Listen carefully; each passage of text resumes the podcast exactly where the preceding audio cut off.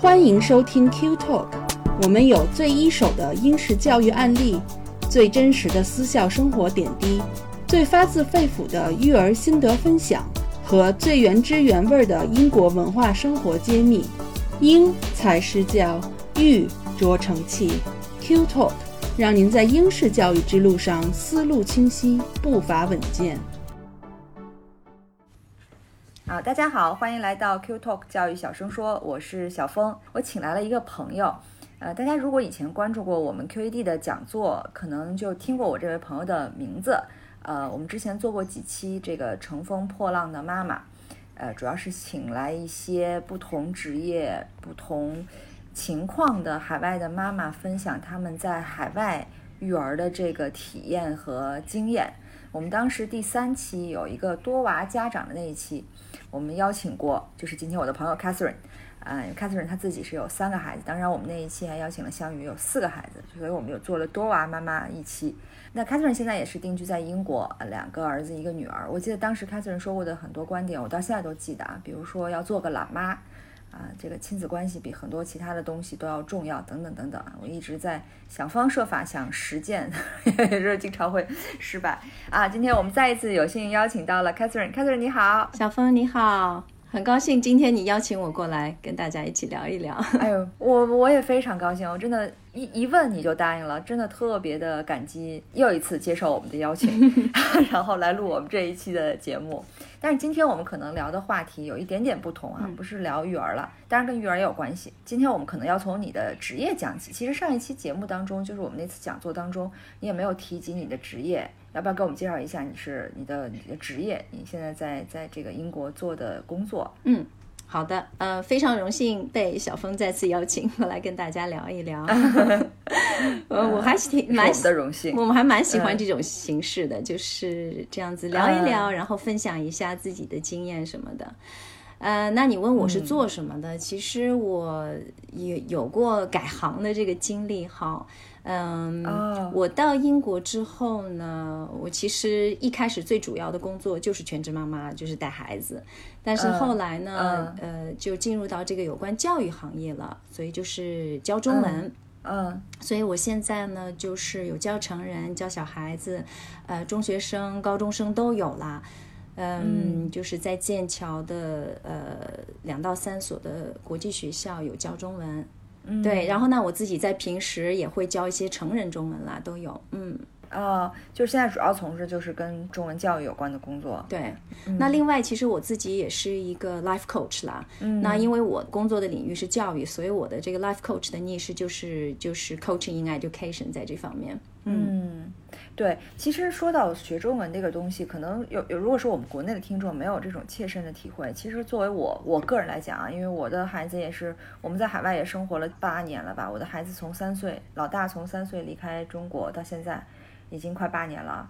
说实话，从一离开中国的那一天，中文就一直是我很纠结的一个问题。这也是后来我们为什么选择来新加坡。我们觉得新加坡相对中文环境可能会更好一点啊。当然，学校确实中文环境感觉更好了。但是在英国的时候，坦白讲，确实这个要维持孩子的中文是个很具有挑战性的事情。你你觉得是吗？你的亲身体验非常具有挑战性，而且呢，就是对我个人来讲，我的这个对孩子的期望值是不断的在改变，嗯，和去适应他们。一开始就是讲啊，我只要我们家里面讲中文就行了，可是是完全不够的，因为这个语言环境对他对他们来说还是太匮乏了。另外呢，就是我们。在家讲的中文其实是非常简单的日常用语，而且有时候包括我们自己，有时候人会懒，就说这个我用现在用的这个语言或者这个单词是我平时用的多的话，比如说这个单词我们讲 education，那我平时用就是讲 education，所以我包括大人自己在讲的时候也会就是会懒，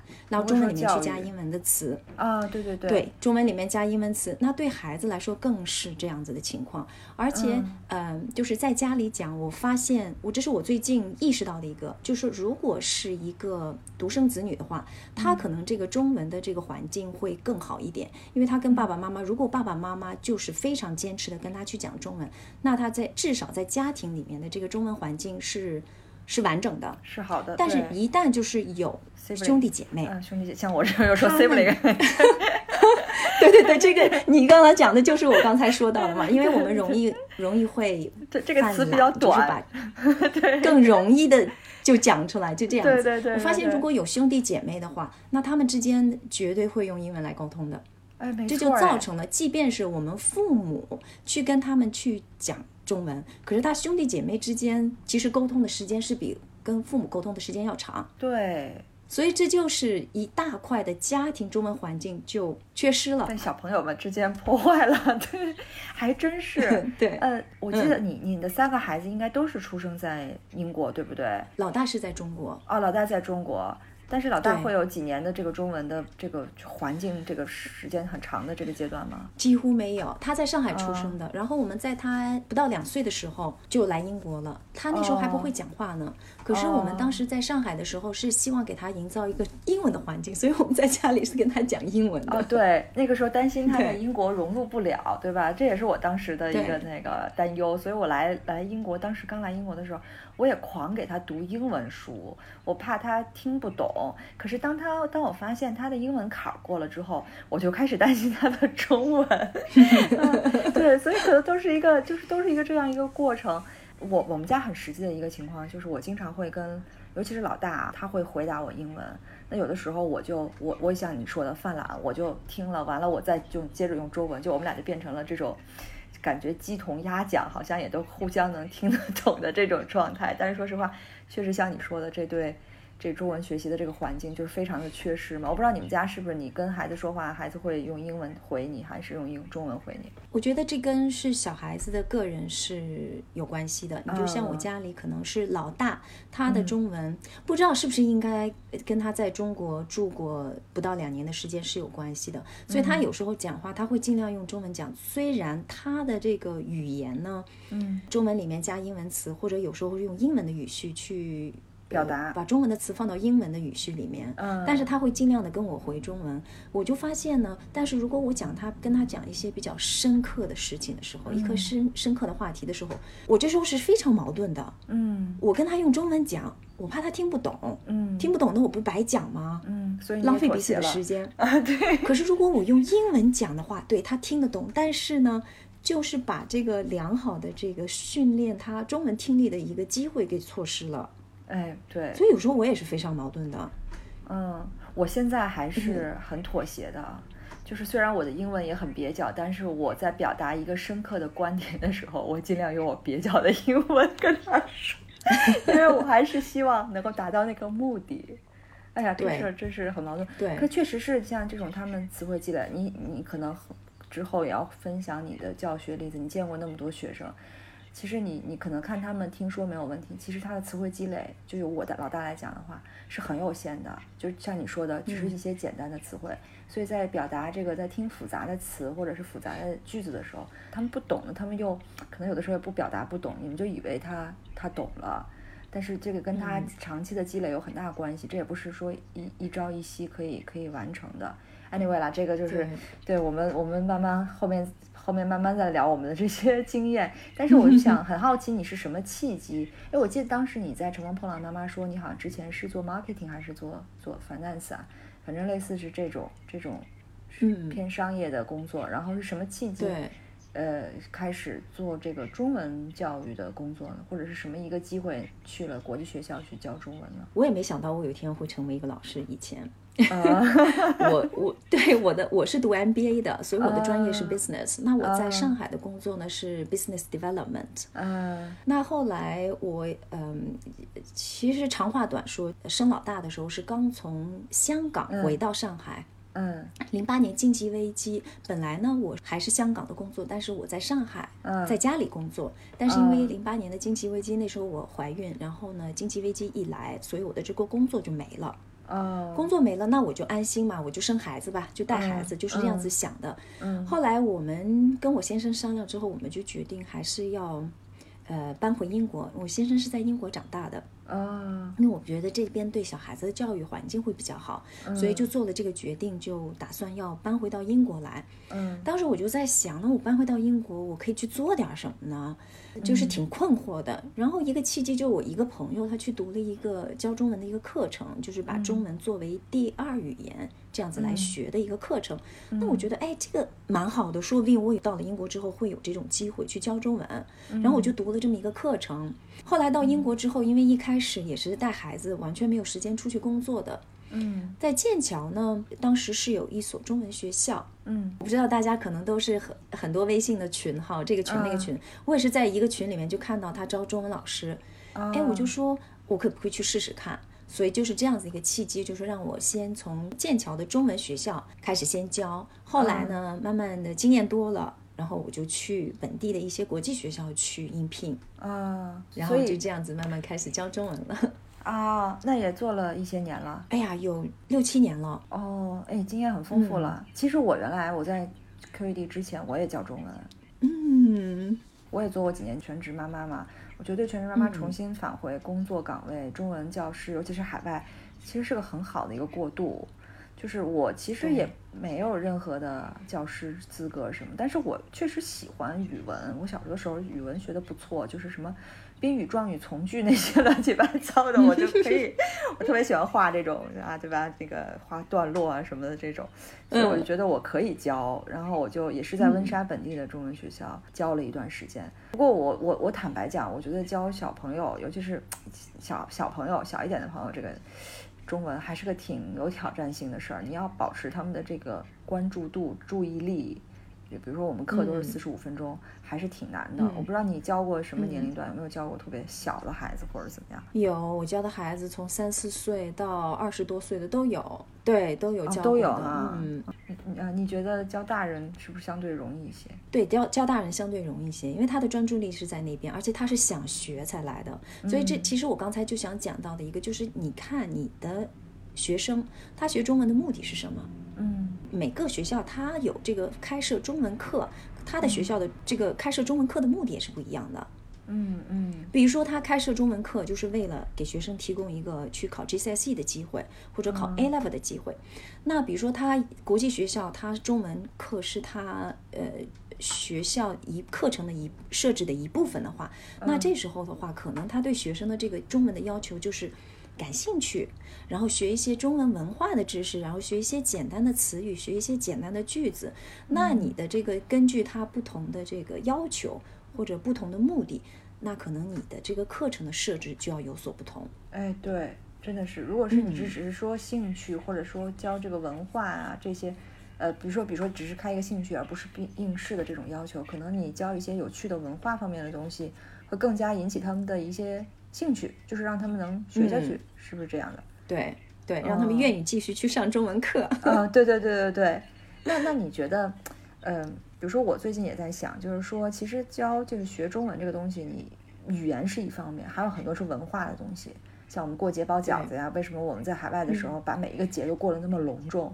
其实也是想让孩子记住这些节的一些传统，记住一些文化的东西。嗯，不是在你看来，你觉得学哪个方面是？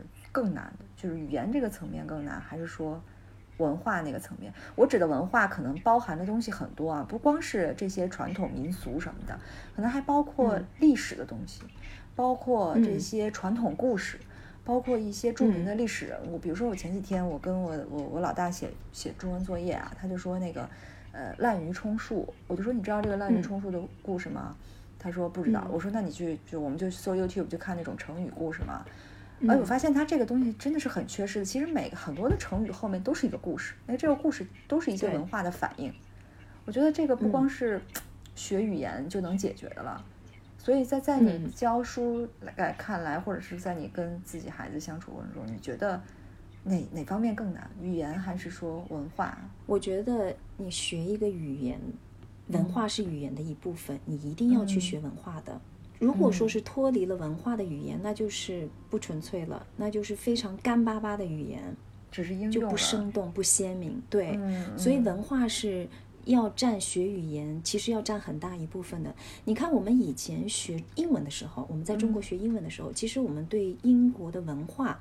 我们可能学英国历史，在学世，比如说世界历史的时候，但是对于文化学的特别少，所以我们到另外一个国度的时候，我们就非觉得我非常难融入。可能我英文讲得很好，但是因为我对文化的这个缺失，所以我可能觉得非常难入到这个社会，或者说我在跟真正英国人去打交道的时候，我觉得困难重重。嗯，对，真的是。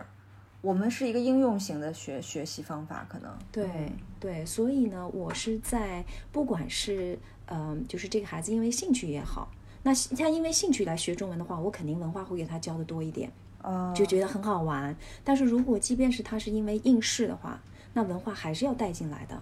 还是要学生了解、去了解这个文化，因为文化跟语言是息息相关，语言没有办法脱离文化的。嗯，对。哎，那你你在教的过程当中，因为也是给我们可能一些妈妈们一些点子，比如说你教文化，呃，你有什么除了这个过年过节包带着包饺子包粽子，还有一些什么其他的方式，去把这个文化的东西灌输到你的语言教学当中吗？嗯，这个其实很大一部分就是民俗。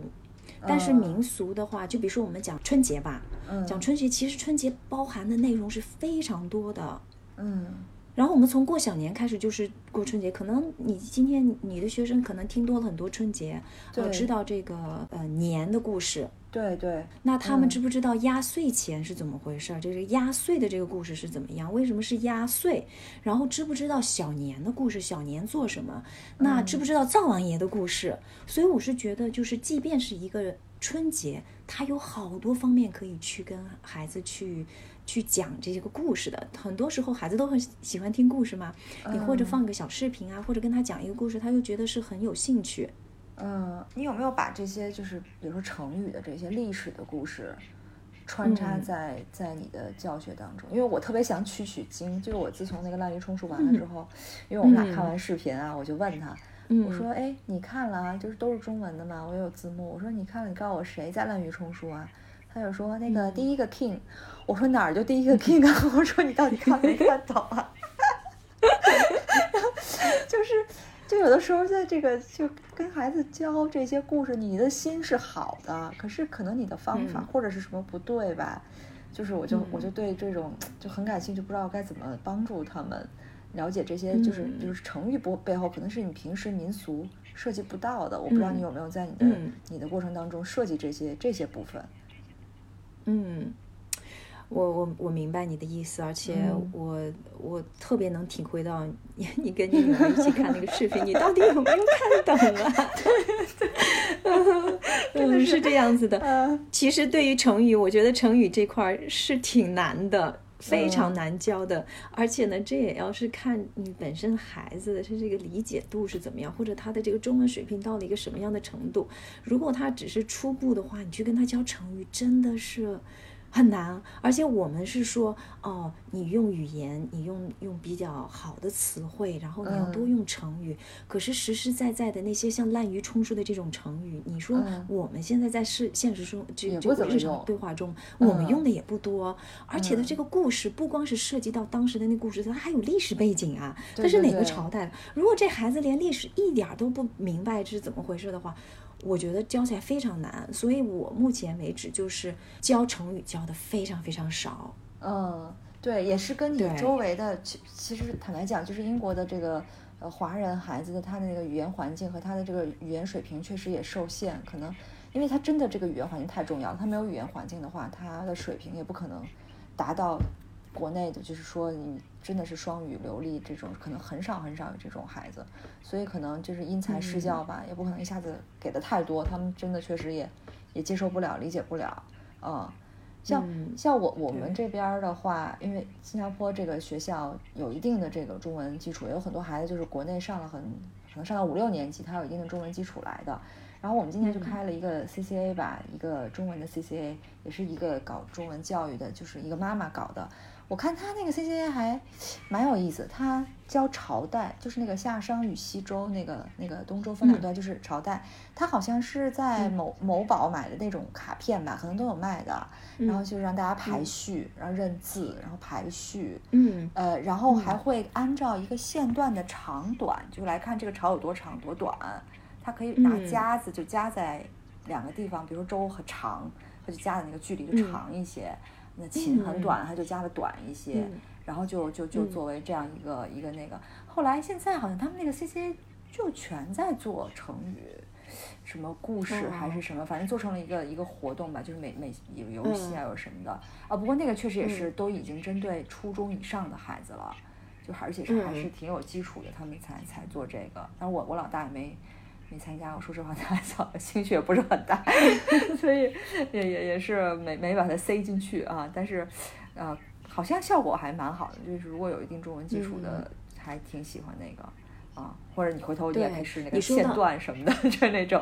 啊，你说你说到这个成语故事，我有一个学生，他的中文基础算是不错的。嗯然后呢，他就是对历史特别感兴趣。那我之前买过一一本书，就就是中国历史地图。啊，他就是通过地图的形式，他也是一个一个朝代给你解释，然后会有对那个朝代有一个大概的一个介绍。我真的觉得，就是我只给这个男孩子用过，其他人我还没用过这本书，包括我自己孩子，因为我觉得自己孩子程度还没有那么好，可以可以可以去理解到这个。对我就就像就像你说的因材施教，看这孩子他本身是怎么样的一个中文水平，他的接受程度可是怎么样，而且他喜不喜欢这些。如果你不喜欢硬给他去塞的话，那我觉得反而是适得必反。对对对，兴趣还是最好的老师嘛。他一旦没兴趣了，那可能就塞不进去了。嗯，哎，我我这儿突然想起来一个问题啊，可能不在我们当时聊聊的那个问题单子之内。就是您您先生也是，其实是在英国长大的，他的中文怎么样？他是怎么保持的？他的怎么保持的？他是长大以后去中国工作。啊，回炉对，啊，他 其实小时候是完全不行的。他是从台湾到英国去的，然后他大概六岁的时候去的，然后但是在家里呢，他是跟爷爷奶奶一起一起长大的，所以爷爷奶奶说他是必须要讲的。可是奶奶有讲粤语，然后呢，可能爷爷是讲以前的安徽的一些方言呀，所以他的普通话是不行的。他是在他成年之后，在上海工作了八年，他就是靠这八年。把拼音字自己都学会了，他自己就是通过去输入那些拼音，然后可以看哪哪个声母和韵母拼在一起，然后跳出来是什么样字，所以他可以打拼音呢。嗯，哦，他现在可以打中文拼音。对，他是给我一个启启示的，就是说我们现在知道孩子在国外成长，这个中文环境是非常有限的。嗯，不光如此，孩子他讲中文的需求到底有多大？如果的这个孩子他对这个需求没有那么大话，他毕竟他的这个进步会有限的。嗯，那如果有一天孩子长大了，他决定。你就像我先生他的呃堂弟呀表弟，嗯，他们后来都是到台湾去又学中文，然后在台湾工作，那他们的中文现在就是突飞猛进了，讲得非常好了。而且我对这个语言的这个学习也是这样子的一个理解，就是说它是一个长期的过程，是一个终身的过程。就包括我们不管是学中文也好，学英文也好，虽然可能我前面学了十年了，可是未来的学活到老学到老，我觉得我现在也在学中文，也在学英文。嗯，所以那个对待孩子这个，所以我就那么没有那么急功近利。我希望我孩子，比如说在十二岁，他就一定要认多少字，能够多少数，我没有这样子的要求。我觉得你也许我给他把中文的基础稍微这样子奠定好了，他以后他等到十八岁，我想到中国去住一年两年，他去学中文，他已经有了这个这么多年的这个基础的话，他可能就会学的会比较快。嗯嗯，哎，我这方面跟你有很一致的想法，其实也是我最近在想啊，因为你看我以前就是我是完全没有任何留学经历的啊，我就其实我们像你说的，我们小时候也没学过西方文化和西方就是所谓的世界史，其实也是学的非常浅层的世界史。可是我就发现我我现在可能对这个就是英国历史特别感兴趣，然后我就天天听那个播客，听那个英国历史有叫叫什么 The Rest 呃 is History 的一个播客。然后我觉得特别好玩。后来我想，可能真的是就是就是你想学的时候，你就会去学。可能有有的时候是你的兴趣，有的时候是你的工作需要的时候。总之，你你想学的时候，可能人生的一个阶段，你就会去学。就好像这些孩子可能是他是中国人，他是中国脸，他出生在国外。那他小的时候可能没机会学，但是他长大可能想学中文，或者是呃必须要学中文的时候，他就会去学了。所以只是一个顺序的问题。其实我倒是挺挺认同你这个。确实有，就是不用太，包括家长生活在海外，有的时候也不用太焦虑，说他忘了本。我觉得没有这个概念，没有忘了本，没忘本。人他如果真的需要，他有那个兴趣，他可能到二十几岁、三十几岁，他还是会去捡起来，会去学。他学了，慢慢也就会融入当地。它是个互相的一个一个过程。确实，我今天早上还在想这个问题。我说，你说我现在，我我我的那个小的时候，是不是也不是说缺失了西方文化的这块历史？西方历史可能真的是感兴趣，我就会去去听。我觉得还挺有意思的，嗯，对，是的，是的，是。我非常赞同你所讲的，是吧？对，所以，所以其实我现在对我的孩子学中文，反正也是比较佛系的，因为呃，我我我们现在国际学校那个体系也挺复杂的，我最近也一直在考虑，就是它有一个什么中文一语二语的一个问题，就是涉及到你未来考 IGCSE 和 IB 的语言选择问题，可能你们在英国没有这个问题。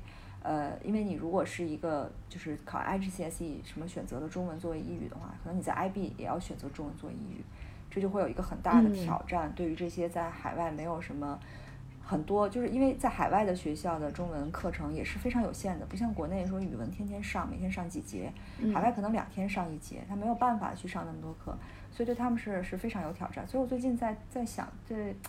是不是一定要把它一定要逼在那个中文英语啊，让让它跟下去来，让大家都这么这么 struggle？我觉得可能不是说我偷懒，可能真的是我觉得可能有更多的时间可以用在别的地方，对他也是有帮助的。嗯嗯，是，这这这也是我的一个感觉。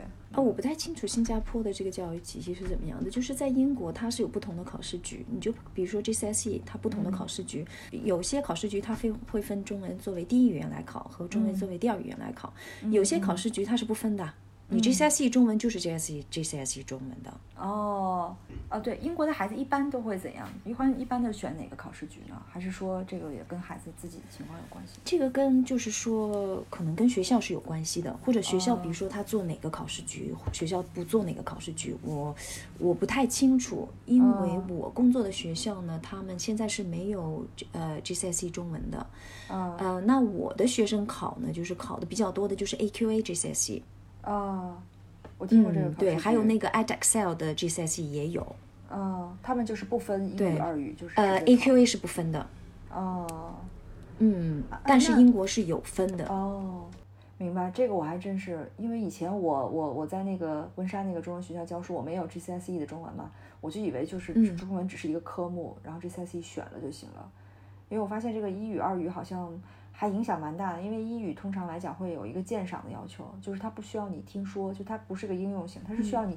去欣赏，就像你去鉴赏一。个，就跟莎士比亚似的，就跟英语英国文学一样，就是中国文学感觉，啊，这都有点 A level、A level 阶段了，这感觉对对对，是的，嗯，哎，正好我们说到考试了，那但就是说有没有一个，因为我之前也听过说，比如说你是海外在海外的一个中中国孩子。然后呢，可能大学觉得你你一个中国孩子在 A level 选了中文，是不是就没有什么竞争力？会有这种说法吗？或者说，在海外的中国孩子，他他可以选中文作为这个这个 A level 的科目吗？还有什么 G C G C S E 是肯定能选的，A level 呢？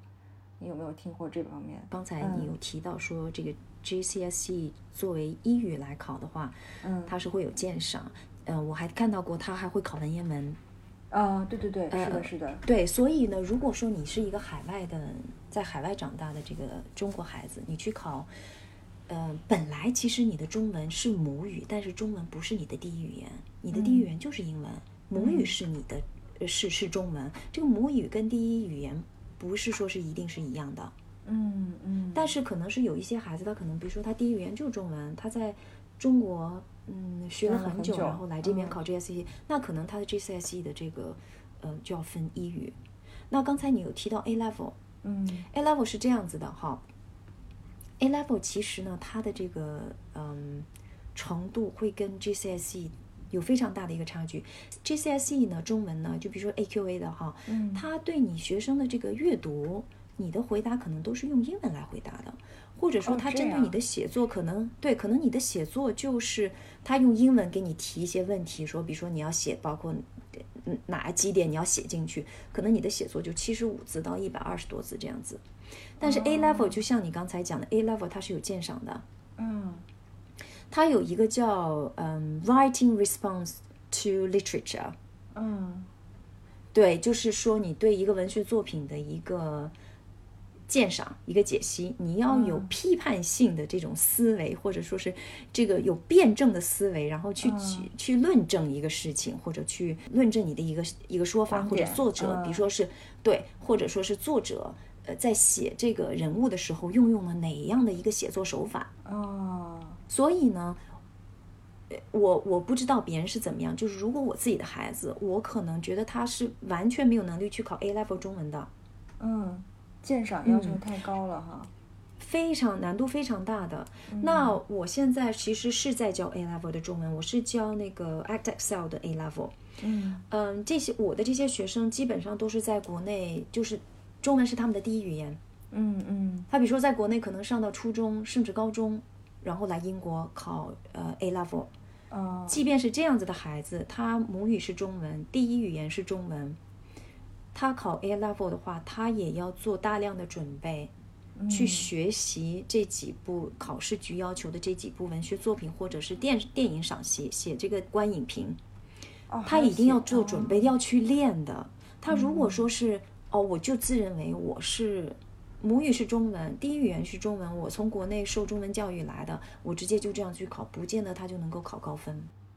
哦，那跟 IB 很像，IB 的题我也见过，也是这种就是鉴赏性，而且就我们就拿我们跟跟我们的高考相比，我觉得它的难度一点儿都不比不不比高考低，只是说它的题量小，它没有像高考那种选择题很多，什么什么读音啊、成语这些，它可能只有阅读跟写作，但是阅读和写作的难度都非常的高，就阅读也是大篇大篇的让你去写的，然后写作也是个整篇的文章。还有文言文，像你说的，所以说这个这个难度一下子就就上去了。所以就是 I I G 选英语，如果 I B 选英语，那可能真的需要一个就是在国内真的中文念得很好的，可能十几岁才来国外的这种孩子的基础才可以。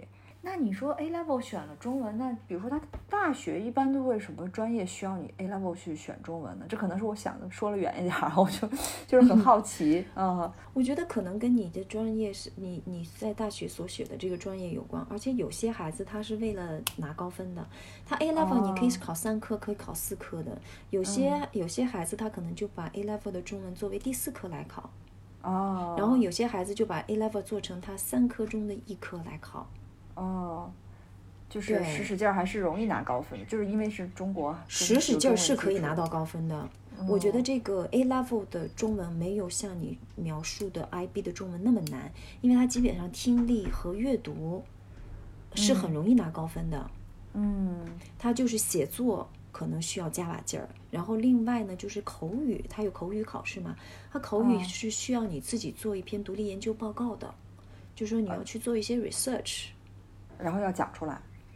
然后要写一篇报告，然后两分钟哦去把自己的这篇报告去讲述讲出来。这报告肯定也是你要有，呃，比如说你通过自己的一些 research 啊，有两篇文献，第一第一个第一位作者的观点是怎么样，第二位作者的观点是怎么样？那你认同哪位国作者的观点？然后为什么？哦，就是这样子的一个叫独立研究报告，然后你要去展示两分钟的一个呃 presentation。呃，对，然后之后呢，考官再会跟你进行更深、更深层次的这个交流和对话。哦，那你你本人做嗯考官吗？还是只只做老师？应该老师不会做我是可以去做考官的，嗯我是可以去做考官，但是我不会去评分的，因为他这个都是考试局去录音的。哦你在考的时候去录音，把这个录音全部发到考试局，是由考试局统一的。呃，这个 examiner 他们就是嗯批、批卷子的，然后这些考官他们来判分的。嗯，但是其实你也嗯可以判，比如说你是剑桥，你可以去判什么，比如西南伦敦的卷子嘛，就是说可以这样嘛，就是你也可以作为 examiner，你也可以作为考官，只是在本地做一个考官。啊、嗯，examiner 可能你自己要去去申请这样子的一个工作吧，要去哦。申请，可能具体这样他对你，他对老师本身自己是是怎么样的一个要求，我还不太清楚。嗯。嗯，因为我我好像听说以前我在温莎的一个朋友，他好像他也是在教中文，但好像他同时也嗯。是 GCSE 的那个 examiner，、因为他跟我讲，他好像判卷子会判到很久，我大概有这么一个印象啊、嗯，那那那诶，我我也很好奇，你刚才说 A level 要有几个文文章，有几几个部头要一定要读，嗯。是不是《红楼梦》算一个、是吧？还有什么？没有那么难，没有那么难。我 没有那么难啊！我跟你讲一下，就是它是有四篇文学作品，文学作品有鲁迅的《故乡》，啊，然后有林海音的《城南旧事》，《城南旧事》里面有两篇《爸爸的花儿落了》和《惠安馆》，嗯然后还有一篇是一只叫凤的鸽子，没有那么难，没有《红楼梦》那么难的。哦对，啊，一只叫凤的鸽子我没听过，那三篇倒是知道。嗯，嗯，那就是把这四篇读读透、读细、读剖析读透了，然后呢，对剖析清楚，然后呢，一些考试局它其实已经给你很多这种重要引文啦，你把重要、嗯这些重要引文都给它记住。嗯、但是考试题目是怎么样，你是完全不知道。它考试题目有可能就是说作者是怎样表达这个呃这个主人公的性格的，或者哦说是这两个人主人公之间的这种关系，呃是如何发展的，就可能有这类似于这样子的题目，然后你就哦。要去写一篇大概是两百五十次到三百五吧，好像哦。是这样子一个范围的一个一个文章。哦，两百五嗯到三百五还好还好，可以，就是这嗯，大概是这样子，对，嗯，对，说到这个写，其实又是一个问题，就是这个写字的问题。那就是，哎呀，这个写字真的是大问题，尤其现在这些孩子啊，都是什么电子产品世界下的孩子，这个每次说到写字就、就跟就要要上刑似的。我觉得这个 以前，你说以前我们写作文儿，对吧？一个小时八百字儿，那不轻轻松松嘛，对吧？哎呦，我的妈！现在这些孩子就恨不得一个字儿一个字儿的挤啊，哎呀，一个字儿写成就写半天。啊，但是这个国际学校老师，像我们老师也是比较就是鼓励型为主吧，他也不会去挑你的错别字挑那么多，他可能把这个圈出来，但是还是鼓励你整个的这个创意啊，或者怎么样。可是就老母亲就可能看到错别字儿了，然后就说是这个，嗯，所以你在家会让他们没事儿还写写字吗？也没时间吧，你的孩子都那么大了。因为我老大他是要准备考 GCSE 的，哦，他现在是九年级，他十一年级要考 GCSE，所以他必须要写一些中文的，我是会哦教他。然后那有关写字这方面呢，唉。我我听起来，我觉得你，我觉得你女儿的水平是很高的，她至少可以写作文呢。你让我儿子现在去写一整句用中文写起来，他可能都不行。我有一天我跟你说，哎，我们来默写吧，看看你前面这几个单元你你会写了多少个字。他不敢，他说我肯定一个都写不出来。那我就放弃了。对你让他打字，然后我女儿打字是没问题的，他他打他可能他打出来，他就会因为有一些联动呢，就会联系起来，他就是直接出来了嘛。可是你让他写，他真的很 struggle，他说他不习惯，他不习惯拿笔写这个这个这个肌肉的这个收缩呀、可能啊，我猜啊，所以第二就是他那个字想不起来嘛。其实也，哎呀，也也是确实挺难为他的。我记得我我他四年级毕业的时候，五年级毕业的时候拿回来一一本那个就是这一个学期的中文的作业啊什么的，我之前也不太看，就一个学期拿回来一次。呃，好像是写了一篇小作文，然后什么什么什么是我国历史文化瑰宝还是什么遗产啊？不是瑰宝，瑰宝写不了这么高级的词啊，大概写的是遗产。然后那个立呢，就是写的站立的立，史呢就是厕所那个史，然后就是历史。然后呢，好像是某一个同学给他判卷子，那个同学好像中文基础比他好一点，他就把这个历史给圈出来了，然后他旁边就写他想写的是大错特错，他写成了大错啊待错，就是等待的待。就是本来写大错特错嘛，他就写成大错待错，然后 这两个人就感觉是半斤八两之间在互相。哎呀，然后你看，这就这又一年过去了，这个写字还是很愁的一个问题。所 以他有的时候你就觉得他中文好像进步了，他是会给你惊喜；而有的时候他是给你一个负面的惊喜，就 就是这这样。呃，反正是也也挺有意思的。哎，可是你自己就嗯不是说你自己的孩子，那你自己的教学经历当中有没有？其实我觉得语言这个东西，有的时候真是看，可能有的孩子是有语言天赋的，你觉得是吗？我觉得有的有的小孩是有语言天赋的，他就学什么语，言都很快。绝对会的，嗯。嗯，所以你你你有没有特别值得分享的？比如说，刚才我们刚说要佛系对待这件事情，但是有没有什么值得分享的这些案例？比如说他他在他可能也是一个成长环境相对可能大部分时间在海外，但是他中文也蛮好的这种、这种案例，不知道他是嗯，你帮助他什么，或者是他自己的家人啊家庭做了一些哪些事情？有这种这种情况吗？嗯，对，有的。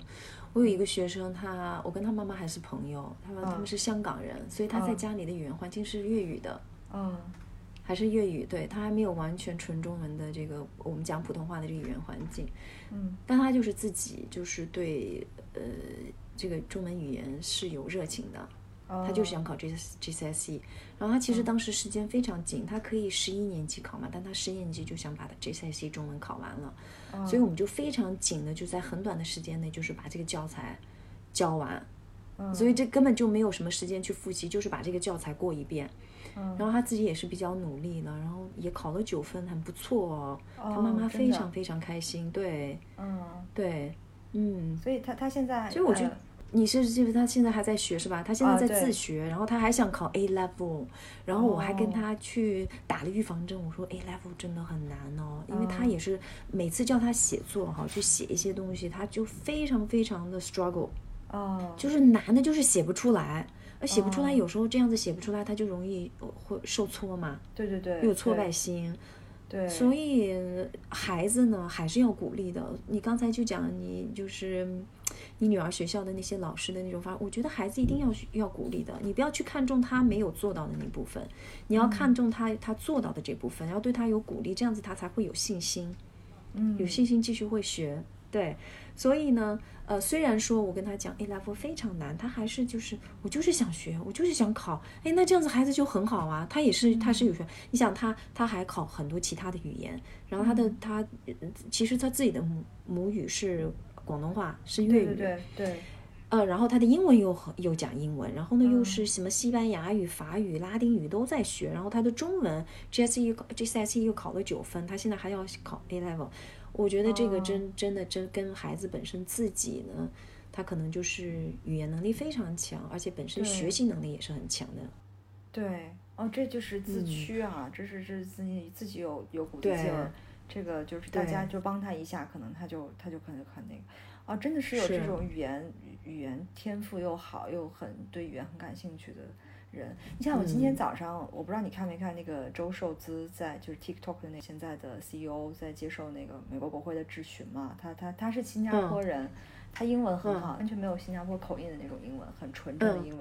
然后后来我就去探探他的访谈，没想到他的中文，因为新加坡本身就是双语教学，其实确实有一些华人的嗯孩子的中文也非常好，但我没想到他的中文会好到那种入乡随俗啊，就是他以前做小米的 CEO，、他说出来很多很地道的，就是大陆本地的那些、啊啊 那些啊感觉的话，嗯。而不是说我们华人或者新加坡学中文，比如新加坡学中文其实跟、嗯。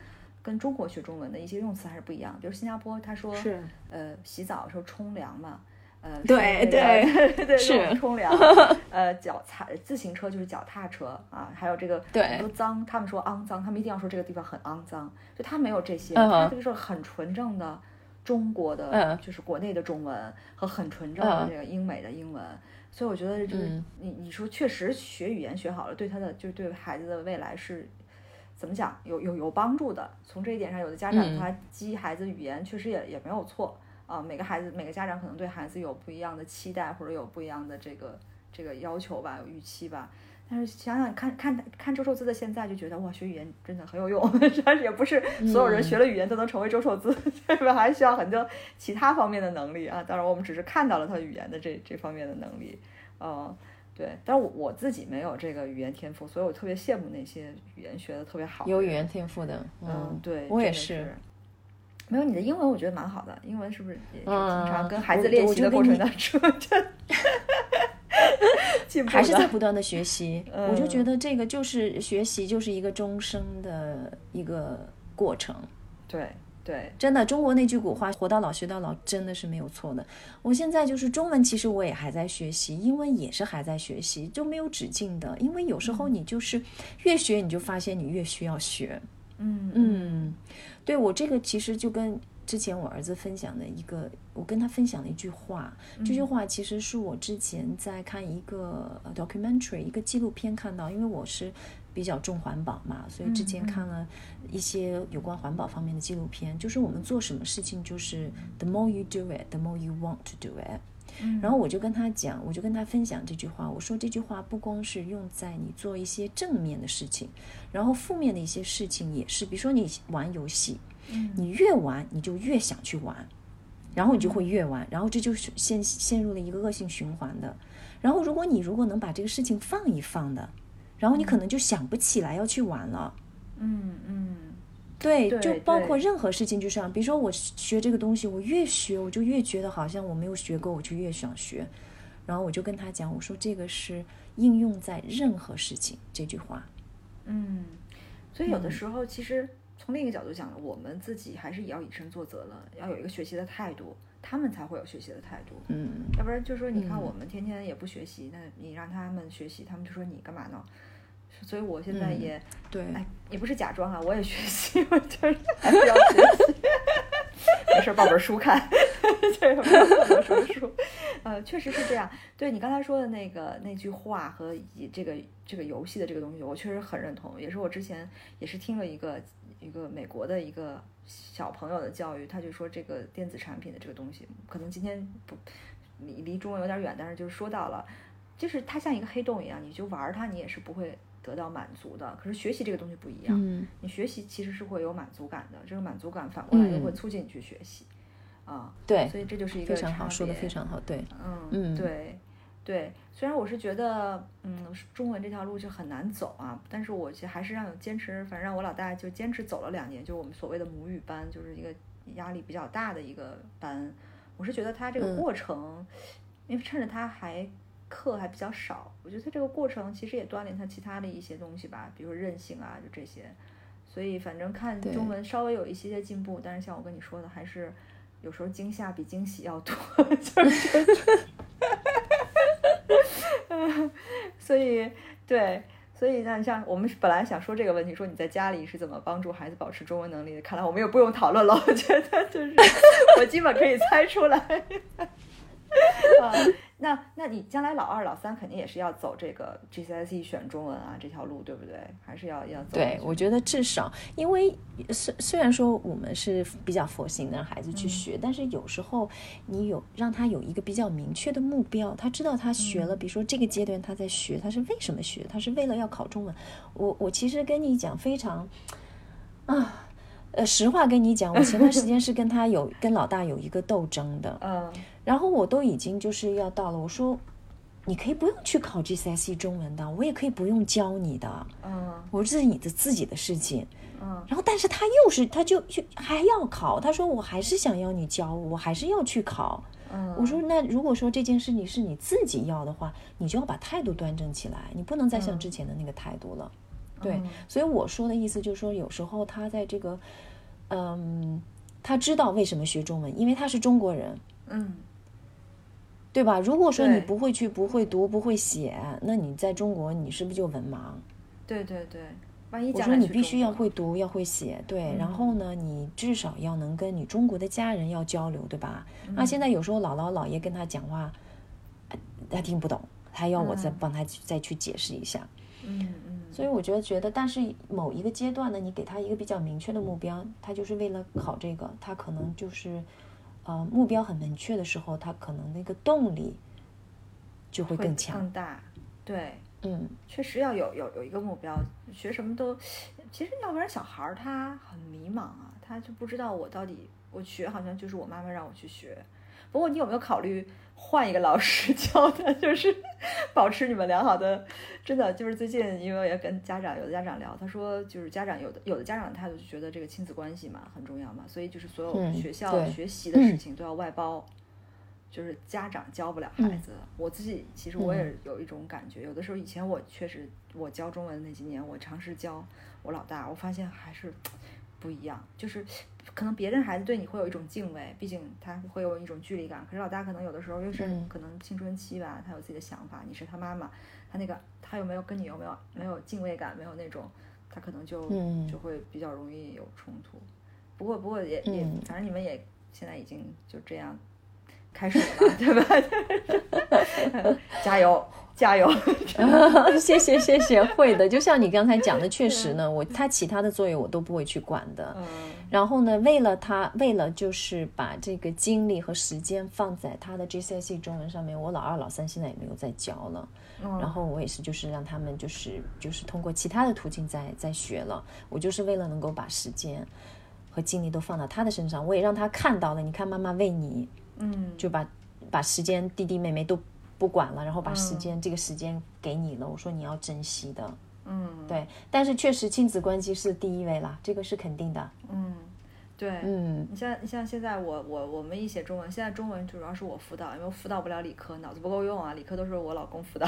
这个，但是所以我老老大现在就是中文就已经条件反射的就会来找我，可是他每次来找我之前，他就他说妈妈，你先 calm down，然后坐下来，然后 我们再来写这个作业。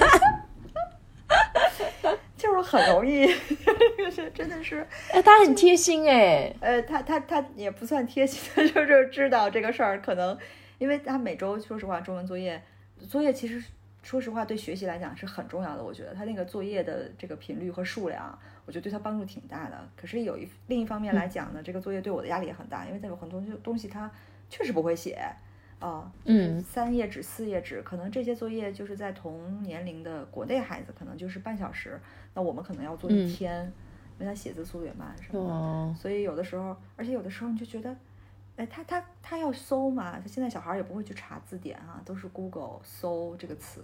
哎，他搜完这个词，就哎，这还有个什么东西，他点开看看。哎，这还有什么东西，点开看看。然后点来点去，点来点去，一道题做了二十分钟，就觉得啊，就是所以就一定要先 calm down，然后才能辅导他写作业。啊，所以这这是。任重道远啊，学中文 这个东西是的，嗯，它不像说你看孩子踢球哈，就是踢球这个东西你也不需要练习，当然也需要练习。如果你想成为梅西，也需要练习。中文就跟琴一样，你不练习也是不行的，练习就要要牵扯到别人大人看着你去去练习的这个情况。哎，真是对不容易不容易啊。那那我们最后聊一聊，一起加油，对，一起加油。最后聊一聊。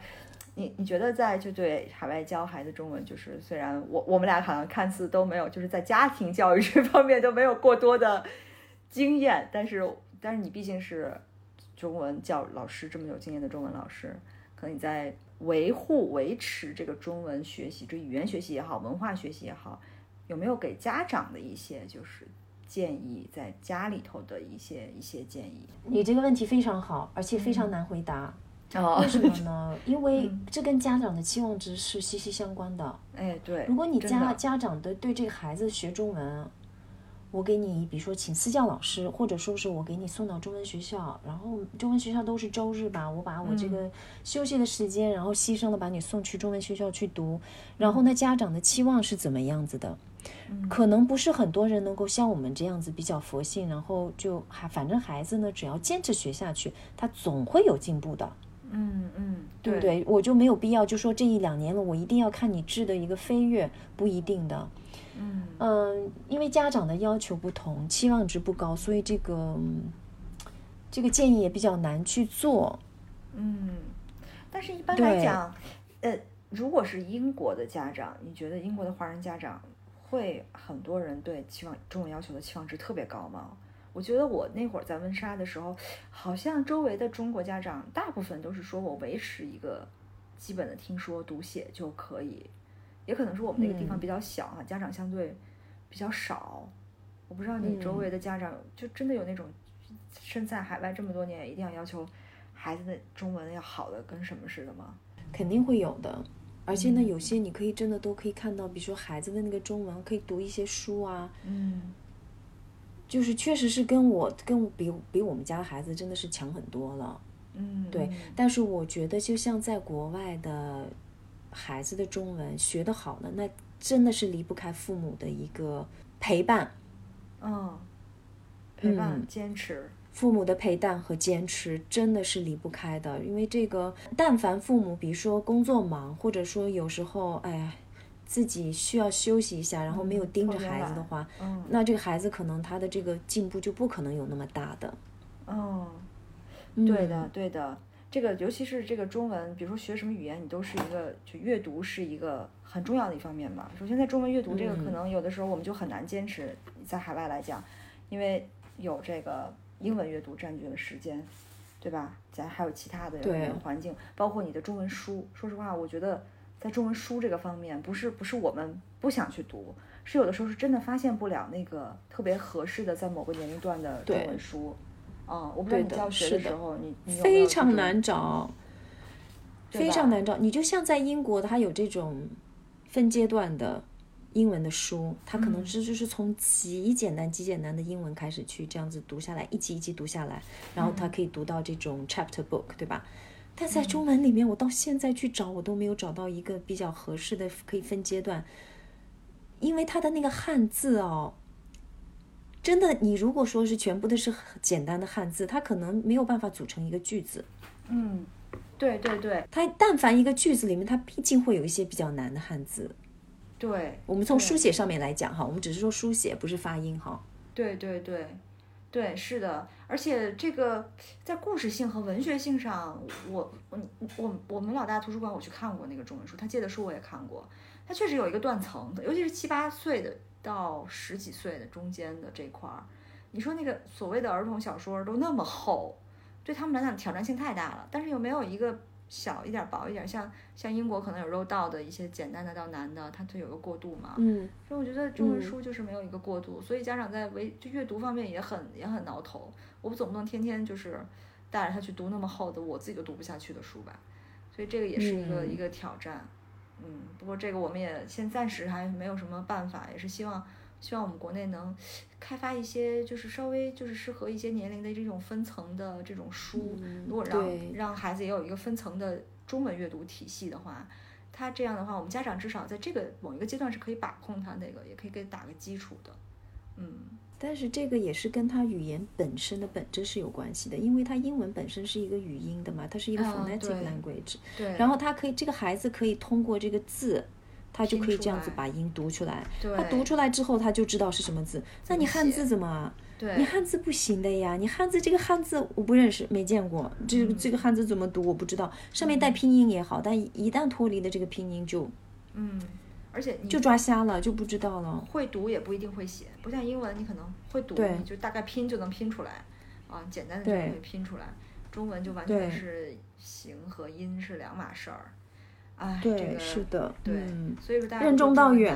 对对对对对，中文确实确实难，确实不容易。对，是。嗯但是我们只要坚持，能够把这个坚持做到了，我嗯我们孩子可能是一两年的变化不不明显，可能五到十年这个变化就出来了。嗯，对，或者是给他嗯心里头种下一个种子，他将来等着要去发芽的话，他会自己去浇水。就像你先生，可能原来有一点点基础，他回中国，他至少他捡得起来，因为比一个零基础从从来都不会的，再去重新学，可对能要难难很多。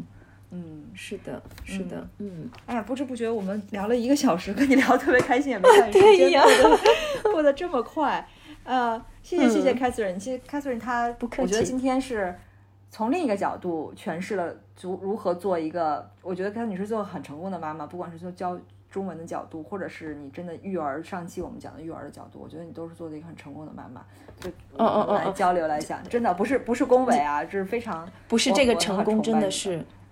不会不会不会不会，这个成功真的说说不上。我我我从来不觉得自己是个成功的妈妈，但是我也有会自己有挫挫败感非常强的时候。但是我们就是我我之前上过一些育儿的课程嘛，然后其中有一个课程，他就是讲了一句话特别好，他就说，我们只要做到一个 good enough 就够了嗯，good enough parent 就够了。